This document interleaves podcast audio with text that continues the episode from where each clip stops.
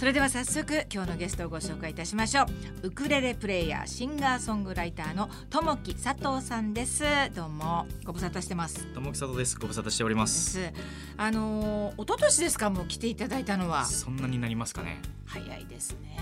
でその後あのーライブにも行かせていただそういてありがとうございます。いやいやとんでもない。ありがとうございます。あのーウクレレのライブの感じってどんなのかなと思って、うんうんうんうん。初めてだったので、はい。とても新鮮でした。そうですね。いわゆるそのウクレレのイメージとはちょっと違うかもしれないそうなんです。なんかこう新鮮なライブだったなというふうに思うんですけども。まああの改めてちょっといろいろ友樹さんのことをご紹介させていただきますが16歳の時にウクレレに出会いでその後アメリカに渡ってライブ活動をされた後に帰国されたって。いうことなんですけれどもね。で、まあ、現在は国内外でウクレレプレイヤーとして活動されているわけですけれどもこのウクレレっていうのはなんかこう前もお話ししたかもしれないけどそのハワイアンのイメージがどうしてもあって、はいはい。ハワイのものなのかなって思うんだけれどももともとは違うんですよね。そうなんですよ。ポルトガルので生まれたうん。このブラキーナっていう楽器がルーツで,、うんうん。で同じ楽器なんですけれども、ええーとブラジルに行ってそれはカバキーニョって言ってサンバとかに使われる楽器になってて、えもう見た目ほとんどウクレレと一緒なんですよ。うん。うんでそれがまあハワイに移民と一緒に行って、うでそこでウクレレになったっていう。んなるほどね。まあ、実際ハワイの人たちにとってウクレレっていうのはどんな存在なんですかね？まあ向こうだと学校の音楽の授業とかでやるの？やるみたいですね。あそうなんだ。じゃあ大概の人大概の人が弾けるみたいです。はあついこの間も僕も知り合いがちょうどハワイに行ってて、うん。で路上ライブみたいなことをやってたら、うん。うんセキュリティの人がこう来て、はい。止められるのかと思ったら、うん。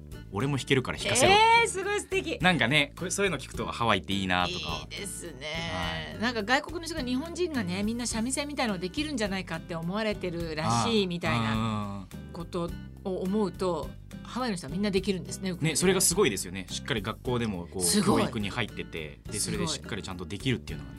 日本もなんか日本のそういう例えば琴とか、はい。三味線とかそれこそやったらいいのにね。ね。やったらいいのにそしたらちょっと廃れないで済むと思う。確かに。うん。ねえ。ねもったいないななんかそんな風に思ったりしますね。さあ今はそしてクリスマスシーズンなんですけれどもクリスマスといえばサンタがソリを引いて子供たちの家を回る雪国のお話というイメージがありますけれどもウクレレって言えばもう夏のイメージなんですけれどもねちょっとパッと聞くと真逆かなっていうイメージ思いますがウクレレっていうと夏っていうのは合ってると思うんですけど、うんうん。まあクリスマスが雪国でっていうのはあくまでも北半球の話。そうなんですよ、ね、そこがまずその感覚として、そうなんですよそうじゃないところもね。赤道から南はね。真逆なんで。そうなんですよね。ね。だからハワイにしかりオーストラリアとかも、あのねいわゆるサーフボードに乗ったサンタさんって向こうではそれが本当に当たり前みたいですからね。そうなんですよね。私ちょっと苦い思い出があるのはちょっといいですか、はい。なんか舞台でねはい。あの真夏のクリスマスみたいなシーンでね、あの8人あのダンサーっていうかあの女優さんが出てて、え4人ずつに分かれるんでそっちのチームに出る人は水着で出なきゃいけないっていうなんかちょっと苦い思い出があっえてななるほど。その歌がね Jerry's Girls だ。だから、えっと、 Hello, Dolly!を作った人の歌あのなんかジェリージェリーハーマン？あなんか ちょっとその人のあの特集の舞台で。はい。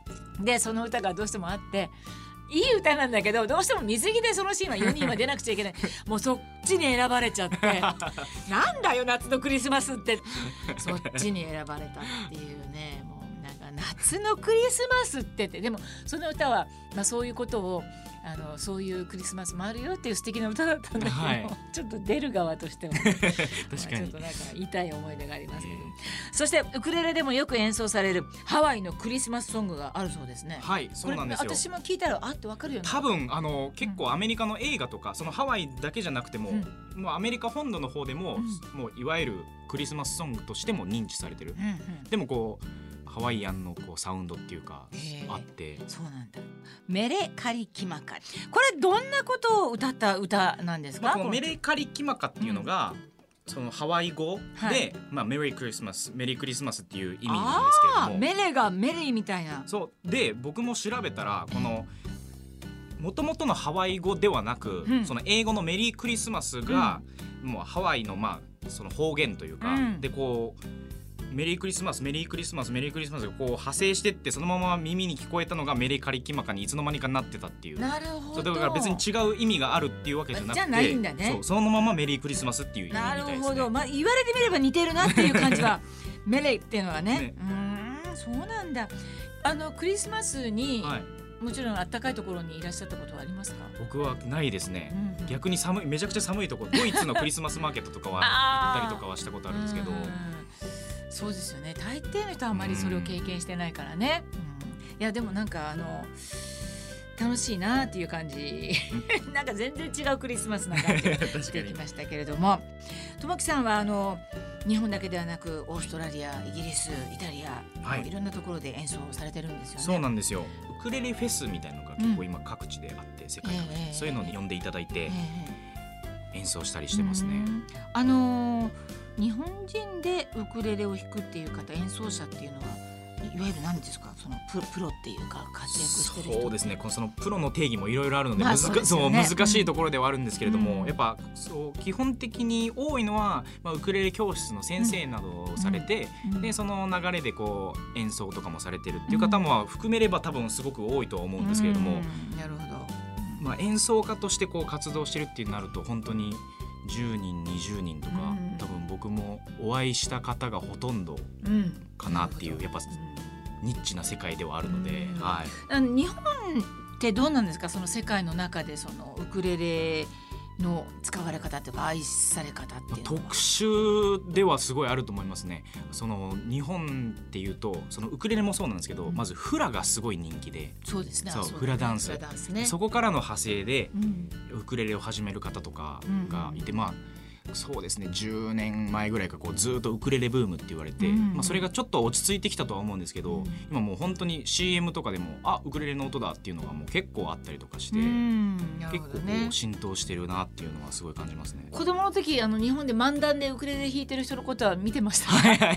見てましたその印象がある人もね。ねそうですね。あそれでウクレレっていうものを、ねはい。知ったっていう。私なんかもう子供の頃もうすごいもうだからその時からもうすごい軽やかなイメージ、うんうんうん。明るくて、そうですね。うん。でもちょっとマイナーな風にも弾いてらっしゃるのもちょっと今思い出したから。ああやっぱりウクレレもいいろんな明るいばっかりじゃなくてね。うんうんうん。友樹さんのライブ行った時にもはい。思ったけれども、あったかくて軽やかで跳ねてるものばっかりじゃなくって、そうじゃない音楽もやってらしたからね。結構それが意外でこんな感じのウクレレの曲もあるんだなとか。ウクレレって2オクターブしかないんですよ。基本的にその音域がドレミファソラシドレミファソラシド。すごく狭いんですけども。ほなのでこう一見なかなかいろんなことできないんじゃないかなって思われるけどその限られた音域の中でこう結構表現力がこう試されるというか、ういやそれはすごいですね。あのせ狭い範囲の中でやるっていうのはね。私たちちょっと似てるかどう前こんな話したかな？もしかしてあの声の仕事をするときに、はい。キャラクターを決めるときに、うん。声の幅がもう自分で決めなきゃいけないっていうねあなるんですよ。でもっといっぱい使えた方が自由にこうできることもあるんだけれどももうこのキャラクターは自分の出る音の範囲のこの辺を使いますっていうことをうん。まあある程度はい。決めてへえ。そうするとこうあその中でできる限りのいろんなことをうん駆使してあの手この手を。あめちゃくちゃ面白いですね。ちょっとなんかそう大変ですよねなかなか。まあそうですね。ね。それがまた面白さでもあったまありするそうんいうですけど。ことなんですよね、はい。そこでだからたくさんの表現をするということがちょっと面白かったりして、はい。まあ頑張ってやるみたいな。だから、うん。いや2オクターブしかないなんてそんなふうには全然思えないからそうウクレレ聞いてて、はい。